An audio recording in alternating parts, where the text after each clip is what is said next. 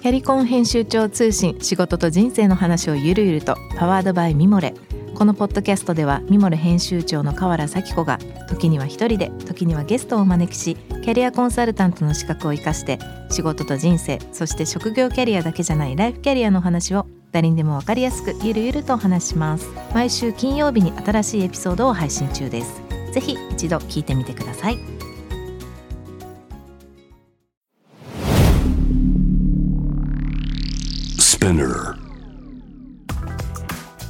こんばんは、ナビゲーター中道大輔です。Vision to the Future 日本のカルチャーを作り出すもの、こと、人の魅力を引き出し、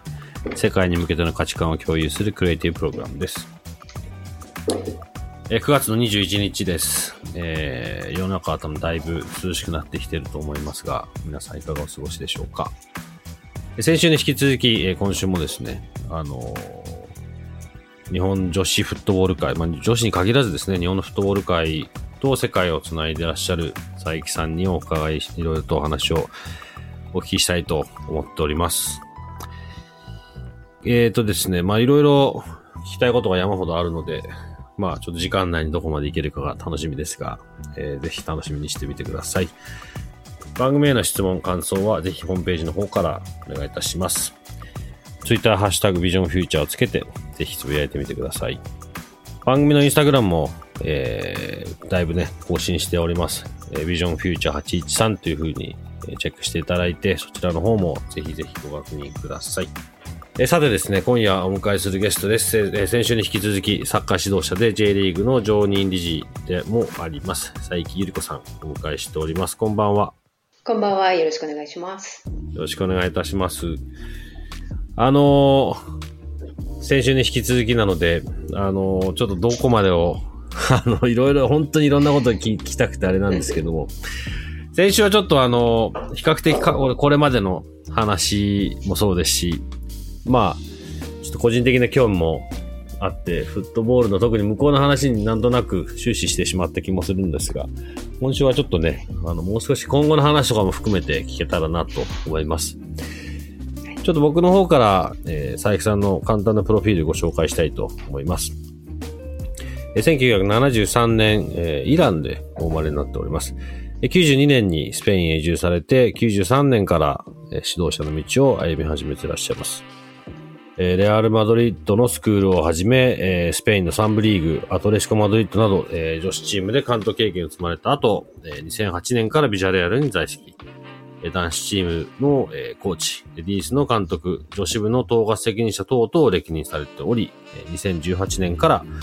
えー公益社団法人日本プロサッカーリーグの、えー特任理事をやられながら、2020年ですね、去年から常任理事ということで、えーまあ世界から様々な経験とネットワークを今日本で違う形で今やられてるというような状況だと思うんですけども、先週ちょっと最後の方に、あのーまあ WE リーグの話も少しされてたと思うんですけれども、日本に帰ってこられてからは、まあ2年ぐらい経つんですかね、もう今。あの、実は今もスペインに おりまして、あの、えっ、と、当初はですね、えっ、と、2020年の3月の就任と同時に、まあ、日本に、えー本帰国任期が2年なんですけど、2年なんですが、2年間は、あの、東京に、えーまあ、えっと、家を借りて、え2年間東京でっていうふうに、えー考えていたんですが、このようなご時世になりまして、うん。えー物事がものすごい勢いで変わっていきまして、えーまあ、リモートワークというものがもうその J リーグの組織の中でも、えー前提となり、えーという中で私は実はあの本拠地であります スペインの方からリモートワークをしているという今現在状況です。あ、そうなんですね。まあ、そういう意味だと、じゃあ、スペインにいながらも、いろんなことができるような状況。まあ、これは、この、ある種のこのパンデミックの恩恵だとも思ってるんですけど、僕も結構似てるので、あんまりあれですか？特に問題なく、そちらでもやりながらこっちでもやってるっていう感じですか？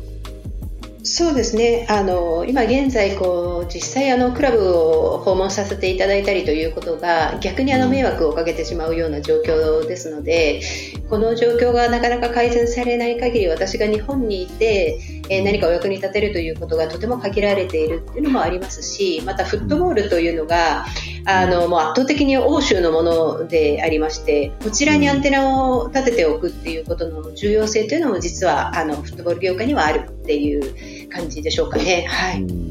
なるほど。今後はその、まあ今 J リーグの常任理事をされながらですけども、もともとその、要はスペインの方でもじゃあ別のいろんなこともやられながらっていうような状況なんですか？いや、今はあの、この2年の任期においては、あの、100% J リーグのために、うん、えー、という形で、はい、あの、仕事をさせていただいています。この後、これも今 J リーグに今2年務めるっていうことになって、ヨーロッパからの情報を今の日本のサッカー業界にこう落とし込んでいくっていうようなことがメインになってくるんですかね。そうですね。あの、ものすごい勢いで、あの、こう、サッカー業界は、あの、物事が変化していっていますので、うん、えー、こちらでの、こう、あの、リアルタイムで、えー、キャッチアップしていく、えー、情報や動向や、えー、クラブやあリーグや協会があの下していく決定事項というものを拾い上げていくとか例えばリリースの文面からだけではわからないようなあの、うん、えー、温度とか、えー、口調とか含みとか意図とかあのそういうものをやはりこう正しく精度高く日本 J リーグの方に、えー、伝えていくことで、えー、それぞれ、まあ、200名近くあの従業員いるあのいるんですけれども、それぞれがそれぞれの分野であの J リーグの中で、えー、その情報であるみたいなものをこう有効活用していくそういうようなあの、えー、関係性を今は築いているところです。うん、なるほど一旦ちょっとフットボールの話からは少し あの間を置いた置きたいんですけども、まあ、その中で今、おっしゃってたような日本人ですが向こうの文化を理解しながら日本の企業と橋渡しをしているっていうような状況だと思うんですけども、そのフットボールっていう、まあ、一つの産業の中で、今おっしゃられてたような、ニュアンスで、ニュアンス、ニュアンスを理解したり、向こうのその歴史的な背景だったり、いろんなことがその、ヨーロッパのフットボールのシーンには、見えないところがたくさんあるっていうところを理解するっていうことが実際の、まあ、結構難しいポイントになってくるんだろうと思うんですけど、日本人にこう落とし込んでいくときに、なんか大事にしてるようなこととかもあったりするんですか？あのそうですね。あの、えっと、コンテキストというワードを私よく使うんですけれども要は文脈を伝えることが実は大切で、うん、あのえ例えばですねえ海外と日本というものをこちら側あちら側というふうに表現をさせていただくと、うん、こうこちら側とあちら側の間に大きな高い高い高い登りきれない塀があって、うん、でえでもあちら側に何何やらいいものがあるらしいと。で、うん、えー、私はその壁を何らかの理由でよじ登ることができて、えー、こう覗き、えー、塀をまたいで向こう側にたどり着きで向こう側の群衆の中に紛れながら向こう側のものを見聞きしてきた人間だとしますと、うん、それをこちら側の日本側の人たちに精度高く伝えるっていうことが大事かなと思うんですね。でそれって今この時代だとあのまあ、ネットとかその情報というのはいくらでもどこにいても世界中のものが、えー、取れると思うんですけれども、うん、目に見えたり文字に起こしたり、えー、することでは表現できないものっていうのが実は大事なことがあのこうこぼれ落ちているものがたくさんあると思っていまして、うん、そこを私はあの日本のサッカー界、まあ、私の場合はサッカー界になりますけれどもに伝えていくことっていうのがもしかしたら私は求められているのかなというふうに感じています。うんそうですね。あの、本当に、良くも悪くもインターネットのおかげで、あんまり本当場所に限らず、今そのね、一番初め仕事の話も、仕事の、まあ、いわゆる環境の話にもなってましたけど、あんまりいる場所には関係なく、ある程度の情報は、まあ、そこそこ手にはできるような時代になってきてるので、その、そこに見えないことっていうのが、本当は後ろにたくさんあるっていうのを結構忘れがちですもんね。そうですね。あの背景にあるものって文化だったりあの何でしょう経験であったり、うん、うんそれこそ、えー教育制度であったり、うん教育の現場で行われていることであったり、うんあ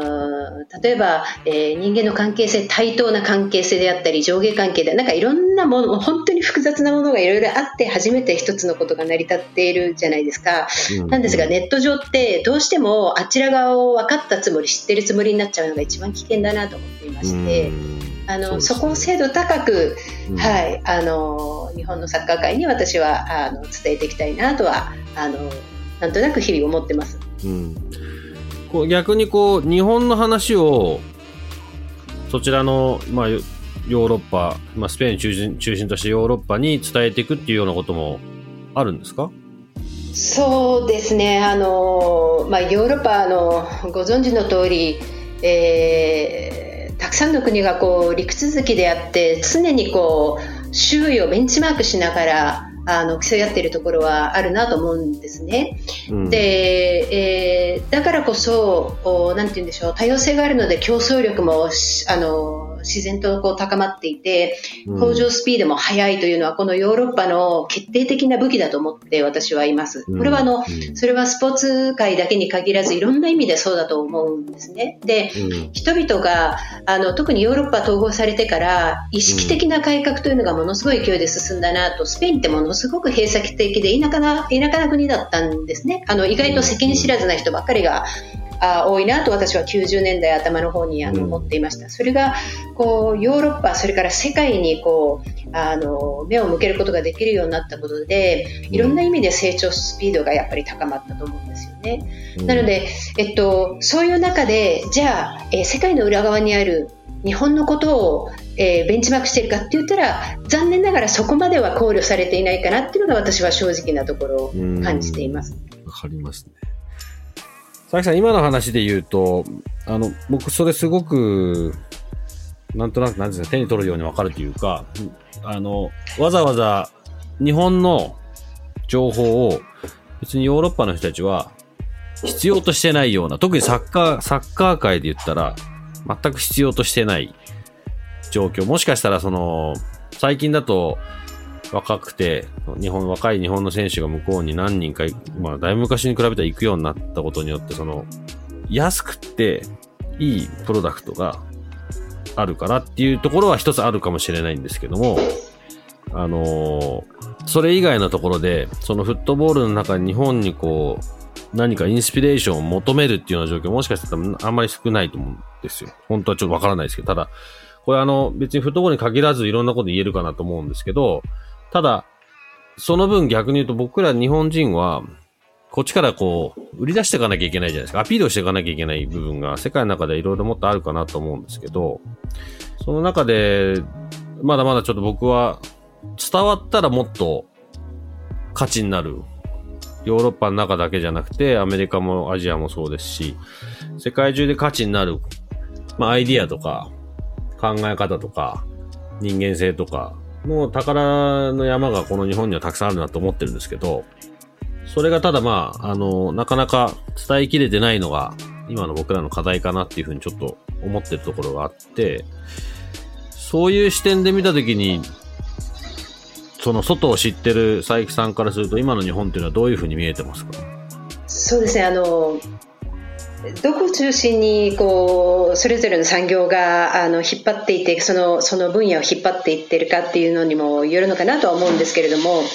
例えばあの私の作家産業に、えー関して言うとやはり欧州が圧倒的にえー世界を引っ張っていってるわけですね。うんそうすると日本のマーケットというのはあの先ほど中道さんおっしゃってたようにあの、えーどどちらかというと必要とはされていないあのきあのえー脅かす存在ではないわけですね、いいろいろな意味で。うん。でどのように、えー、と目を向けられているか、見られているかというと、投資目的で、えーいいかもしれないマーケットっていう、うん。今、立ち位置かなと正直思っています。うん。であのスペイン語であのすさ 3B、B ですね、ABC の B、うん。えー 3B って言うんですけど、あのスペイン語で、 bueno bonito barato って、要は、えー、と good beautiful で安いみたいな、要は BBB が3つつくので、要はこう都合のいい買い手からしたら都合のいいマーケットっていうふうに呼ばれることがあるんですけども、うん、残念ながら今のところそういう立ち位置なのかなっていうふうに感じたりします。うん、なのであの欧州にあのこうチャレンジしていこうとあの戦いを挑んでいこうとしたときに、私たちが同じ武器を持って戦うのか、全く違うバリューを、うん、あの、こう強化することで、えー、欧州に立ち向かっていくのかっていうところが、今後求められてくるのかなというふうには感じますね。うん。そうですね。同じような価値にな、なれ、全体的になれるところ、もしくはそこからさらにはそれを超えていくことっていうのが、いろんなところに必要なのかもしれないんですけど、ただ、そうですね、日本からその、何か新しい、新しいとか、日本から戦い挑んでいくっていうような、たまあ、そういう状況の多分業界なので、その時にはやっぱり、何かしらのこう、向こうにはないものの強みとして持っていくっていうのが必要になると思うんですけどね。そうですね。あの、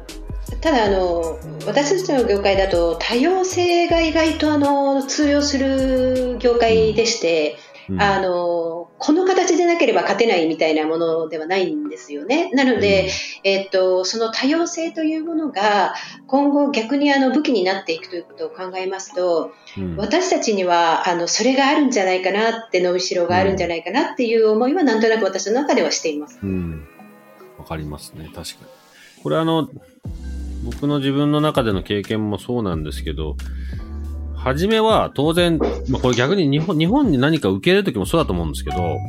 要は違う、全く違うものなので、当然何かその、初めの違和感みたいなものはあるじゃないですか。ただ、結果的にそれが、うん、例えばですけど、まあ、サッカーで言ったら、なんか初めは全然違うんだけど、なんだかんだ言って点取ってたら、必ず向こうは認めてくれるし、もしくは、僕はずっと、あの、ディフェンダーをやってたんですけど、ちゃんと試合に出てヘディングにきちんと勝てて、きちんと守ることができたら、これが日本人だと関係なかったっていうのをすごい自分の中では強い経験として思っていて、これビジネスでも一緒なんですよね、今まで僕の経験上。それはあんまり、初めは日本人だからといろいろ意識してたんですけど、ただ、同じ土壌に立った時に自分自身の違いを持って、まあ、向こうの人たちも含めて、その、まあ、仕事としての価値がきちんとそこにあって、それが伝われば、それはちゃんと、なんか、形にできたっていう思いがあるので、それはなんか、どの世界でも一緒なんだなって思うんですね。だからそういう意味だと、その、まあ、ある種勝ち負けっていう言い方をあえてすれば、勝てるやり方と、結果的にそれでこう、相手がそれを納得させられるかどうか、つまりこう、マーケットを作れるかどうかとも繋がってくると思うんですけど、なんか、そういうことができるガッツがあったら、まあすごい時間かかるものとそうでないものいろいろあるかもしれないですけど、結果はなんとなくそこなんだよなって個人的には思ってるんですよね。おっしゃる通りですね。あの、バイアスって絶対にありまして、うん、あの、私たちはアジア人として、えー、まあ、えー、欧米人の中に、えー、こう交わるときに、うん、えー、相手方からどのように見られるかっていうものに変化を感じることっていうのが少なからずあるのかなと思うんですね。うん、あの私のこうこれまでの30年をこう振り返ってみると最初は、うん、あの弱者であり、かわいそうなあの手を差し伸べてあげて手伝ってあげなければいけないアジアの子だったわけですね。それが少しずつ私はサッカー界という中でこうキャリアを積み、ライセンスより上のライセンスを取ることによって、うん、あのえー、対等に近く彼らに近づいていくことで、うん、彼らが見る私への目っていうのが変わってくるのをやはり感じます。それから、うん、私がサッカー指導者のライセンス何かを持っている、1なのか2なのか3かを持っているっていうことを知った時と知る前と知った知った後っていうものの彼らの対応や態度が私を見る目が変わるとかっていうのもすごく、あの、感じていきました。要は、私が私として彼らに対して証明して見せる見せれるものができたときに、うん、えー、物事が私の周辺が一気に変わっていくっていうのはこう肌感覚としてものすごくあの幾度も感じてきたっていうのはありますね。うんそうですよね。だからまあその、ある程度の世の中の基準、まあ例えばその、佐伯さんのケースで言ったらそのライセンスっていう一つの基準の中で、その、どのレベルかによるかもしれないですけど、それをちゃんとこう、手にしてるっていうところが、ある程度の共共通言語としてそれがある程度こう、認識されるので、そうするともうあとはもう個人の勝負ですもんね。そうですね。あの、スペインの方の、あの、私、えっと、いいなと思うことの一つとして、うん、あの、もちろんバイアスというのは人間のこう、あの、こう、みんなが持っているもので残念ながらこれはあの難しいかあのテーマだと思うんですけども、うん、スペインの方って意外とあの自分の目で目で見て自分の耳で聞いたものしか基本的に、うん、あのそもそも信用しないみたいなところがあるんですよね。なので、うん、こう私を見てくれるみたいなところがありまして、うん、えー、その私のバックグラウンドにある元なんとかとか例えば選手とかどこどこから来たとか、なんか、そういうものをあんまり考慮しないでくれる？いい意味で。うん、えー、その目の前にある私を見て、えー、何かこう判断してくれるみたいなあの傾向がどちらかというと多いかなというのはあのありましてそれも私はスペインの中でこうサッカー界で、えー、少しずつこうあの成長させてもらえたその背景にあったのかなというのを感じます。僕はあの、ちょっと話が少しだけ変わりますけど、なんとなくそれ、同じように、僕何とかこの話してるんですけど、あの、人種差別って、結構同じようなところ、同じような考え方を持てれば、半分ぐらいクリアできるんじゃないかなと思ったことがあって、その同じようなっていうのは、ものは言いようっていうのと反対側に、こう受けて、受け、受け取り側としても、あ、こういう、あ、これ人種差別だなと思うことと、あの、思わなくてもいける、なんかこう、半分別になんだろうな、半分これ冗談だよねってこう、冗談で交わせるものと、いろいろあると思うんですよ。で、例えば僕88年にロンドンに行ったんですけど、今思えば、まあ多分だいぶ人種差別も今なんかでも当然ですけど、たくさん私日本人が誰だかも分かってなくて、どこの国かも分かってないような時期だったので、その頃っていうのは。あのまあまあ、ある意図的な人種差別的なこともあったけど、でも、ただなんかその、考え方によっては、それ別に、半分ぐらいは冗談で流せるぐらいなことだったり、それを、あ、ただ人種差別だと思った瞬間に人種差別が始まるみたいなこととかもあって、何今この話したかっていうと、結構その、受け手の考え方で、僕らが日本人もそういう、これ反対海、外から日本に来てる外人の人もそうかもしれないけど、こっちの考え方次第によって、だいぶ見る世界が違うとこにある、違うとこにこう、行くことができるんだよなっていうのをずっと思ってるんですけど、そのマインドのセットアップの仕方次第で、結構、広くも成長できるし、広くも見えることができたり、そうじゃなかったりとかってすることがたくさんあるなと思うんですけど、佐伯さんとかそういう経験とかされてますか？そうですね、あの、まあ、えー、欧米、欧米国に行った人間っていうのは、あの、多かれ少なかれ必ず人種差別、レイシズムですか？みたいな経験っていうのは、うんあのしてると思うんですね。それを感じ取ってるかどうかっていうのは別だったりそれをどれぐらいの濃度で感じているかっていうのもまたあの個々人によって違うのかなというのはあの感じます確かにあのスペインもそうですが90年代と今にと比べたら日本人、日本という国への理解も全く違いますし、うん、えー、そのあのこう、うんシンパティも全く日本に対して、あの違いますよね。うん、なのであのこう社会が大きく変わっていって日本という国の評価というものがものすごい勢いでスペインの国内で高まって本当に親日家が多いんですねスペインって、うん、本大好きな人がめちゃくちゃ多いんですこれ、うん、はい。あの日本にとにかく旅行に行くことが私の生涯の夢であるっていうことが、本当に私、一昨日も連絡いただいたりとかして、で奥さんがそれをずっと夢にしてきたので来年こそは、えー、ぜひバカンスに連れて行ってあげたいんだけどって相談を受けたりとかするわけですね、もしくはあの新婚旅行に日本っていう選択肢っていうのはものすごく多いです。なので、日本に行ったことがある人率っていうのが圧倒的に今ものすごく私の周りにも高くてだから日本を知ってくれている人たちが増えましたっていうのはあります、まあ、それでもその彼らが日本を訪れるのと日本人が自分たちの社会に組織に入ってくるっていうのはちょっと違ったりとかすることもあるかなと。ただいずれも私たちってこう知らないことにまず不安を覚えますよね。恐怖を感じるんだと思うんですね。なので、あのそこからあの変えていくことが大事なのかなと思うのと、やはりあの30年も経つと30年前とは私もこう捉え方が違いまして、うん、その私の例えばアジア人であるということを例えばこうネタにしたあのコメントが例えば発生したとしてそれが誰が言ってるのかどのトーンで言ってるのか、うん、どういう背景があって言ってるのかみたいなところがよく私の中でも理解できなかった頃の捉え方と、うん、今それがはっきりと良くも悪くもつかめるような状態にある今とでは、うん、やっぱりこう私の中でこう生まれる感情とかストレスみたいなものっていうのは違うなと思いますし、うん、残念ながらそういう、えー、人種差別的なことを受けた時にもしかしたら私の未熟さから理解があの追いついていなかっただけかもしれないけれども、うん、えー、その時に感じる、えー、その蔑まれる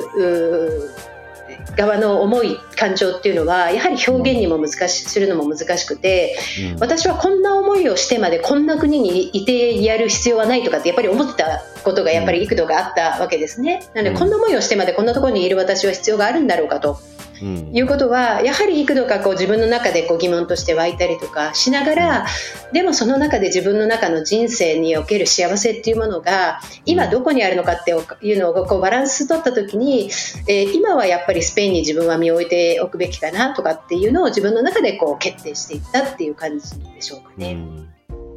さて最後のちょっとトピックなんですけれども、あのー、まあ、今の話ともちょっとは繋がるんですが今そのね、スペインの方が、親日の方が多くなってきて、で、まあ本当に昔に比べたら日本のことをよく知ってる方が増えてきたと。で日本にまあ訪れて、まあちょっとねコロナが随分長引いてますけど、日本に来たいっていう人も増えてきて、で、日本の、まあ、立ち位置というのが世界の中で大きく、まあ本質的なところがだいぶ変わりつつあるの、変わり始めてるのかなって、それは海外の人が日本を知る機会が増えたからっていうようなことだと思うんですけど、ちょっと一個これ、僕の中ではずっと、まあ、テーマに、テーマというかすごく話してる内容があって、あのまあ僕は今、日本にある世界に対して価値として提供するべきこと、できることっていうのはもっとあるので、それをやるべきだと思ってるます。ので、その時に今はどちらかというと海外の人が日本に来たり、日本を知ることによって、で、その、ここにあるアイディアとか、まあ、価値を、彼らが外に持って出し、あの、持って出していって、彼らの価値になっていくっていうところが多いと思うんですけど、僕ら、それに対して今、そうするとまあ、僕ら自身のベネフィットにはならずに、海外のものになっていってしまう。要するに自分たちの文化が、どんどんどんどん今日本からなくなってってしまってるっていうことをすごい危惧していて、でさらには、あの、日本の特徴だと思うんですけど、日本の国内でなんとか何かを作、作り出して、こう、形にしていこうっていうところがずっとベースでこれまで来てるので、これから人口が減ってったりとかしていく中で、それもひっくるめて一つまた日本の文化がなくなっていく一個の要因になってる気がするんですね。なので、僕ら、僕としては、その、両方、その日本の価値を世界にもっと伝えることで、世界の人たちにももっとプラスの要因があったり、逆にそれを外にも、ま、あの、間口を広げたりとか、目を向けることが可能だよっていうことを日本国内に知ってもらうことで、日本の中でなくなるようなものが、あの、まあ、外で、あの要するにマーケットが広げられるっていうような感覚で、それは全てが、まあ、文化として捉えられるんじゃないかなと思ってるんですけど、あの、まあ、その今後僕はその今勝手に考えてる課題ですが、あの、佐伯さんから見て、うん、日本の価値みたいなことっていうのは、そのまあフットボール業界とかっていうことに限る日本人として、どんなところに価値があるっていうふうになんか見え、見え、見えるものとか何かあったりしますか？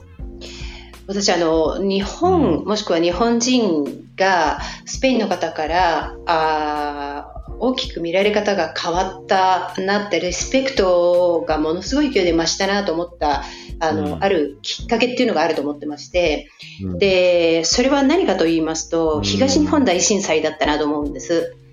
で、あの映像というのは、まあ、あの長い期間こう、うん、その世界各国でニュースの第一歩として伝えられながらその動向をずっと見守られてきたわけですけれども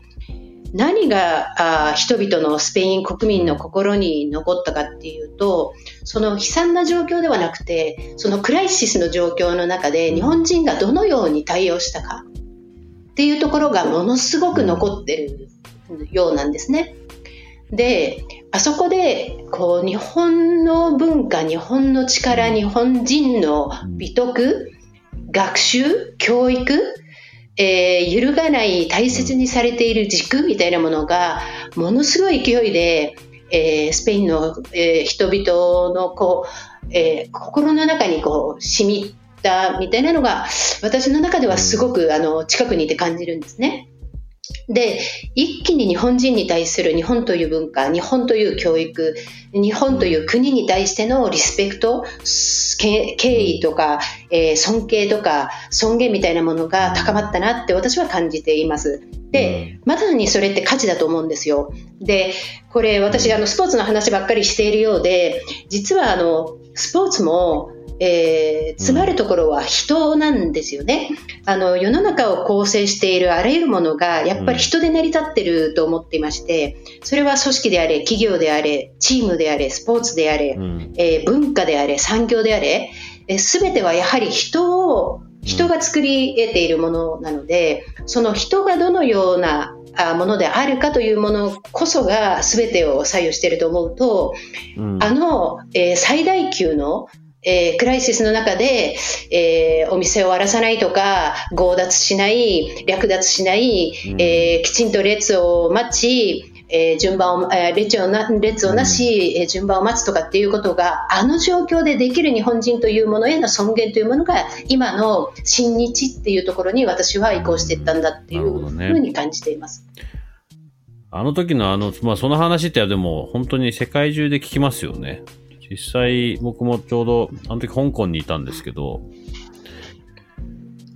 うん。なんか、本当に自分がその、なんとなく別にそれを当たり前と思って見てた光景を、周りはびっくりしてるような、そのギャップに自分自身が、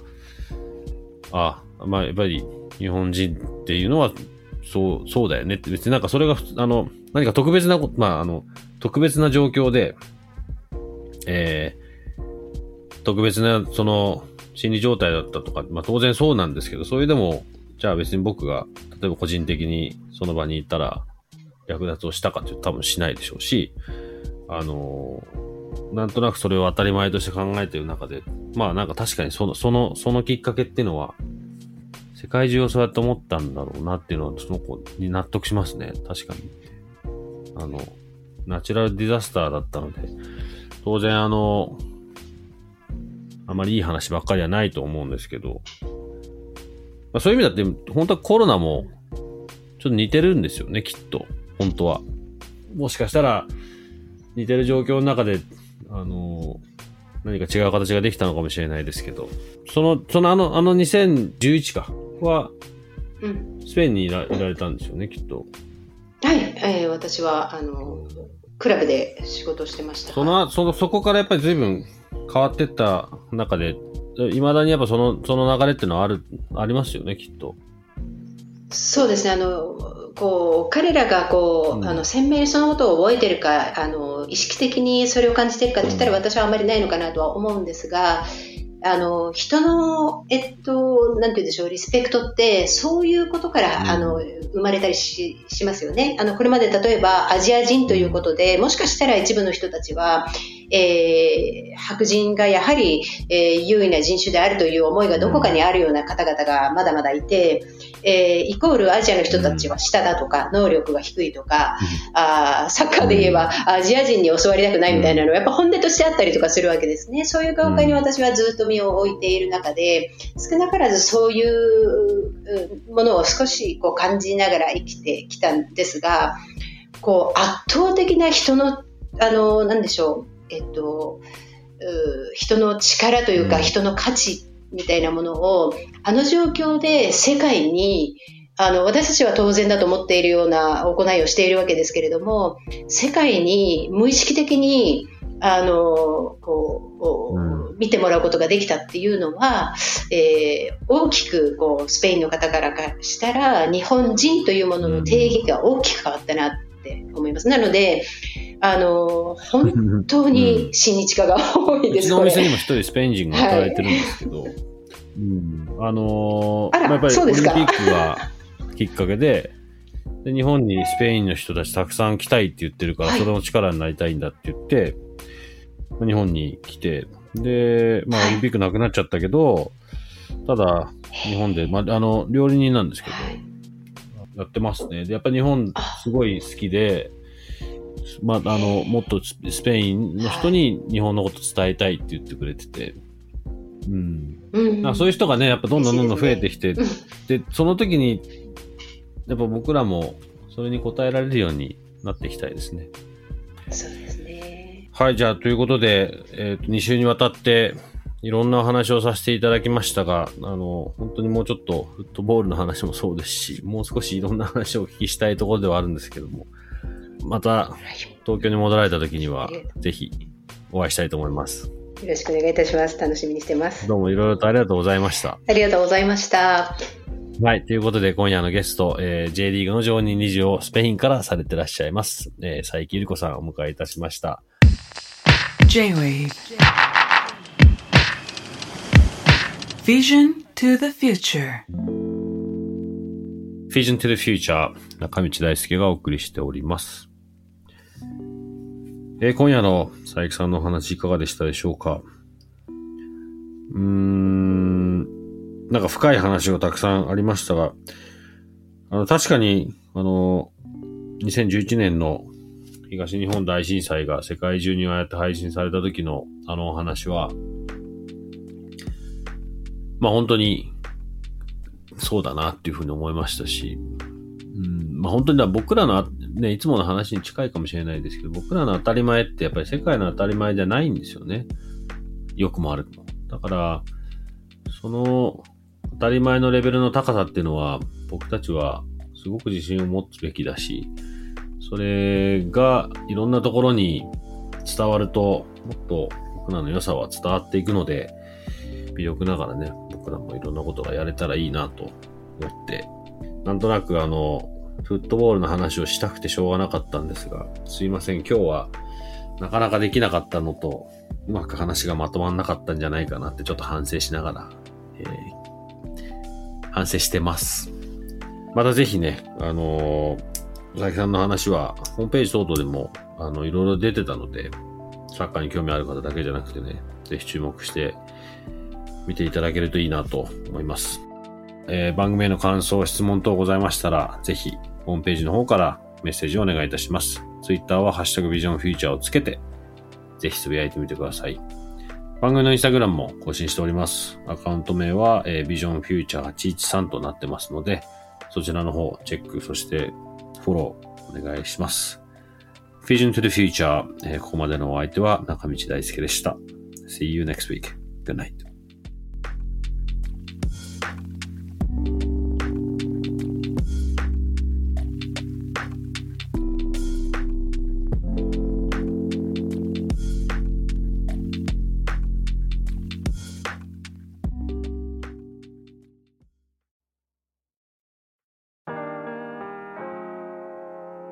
家の神崎めぐみと編集者の大森洋子でお届けする雑談ポッドキャストウォンと私のお名前なんての？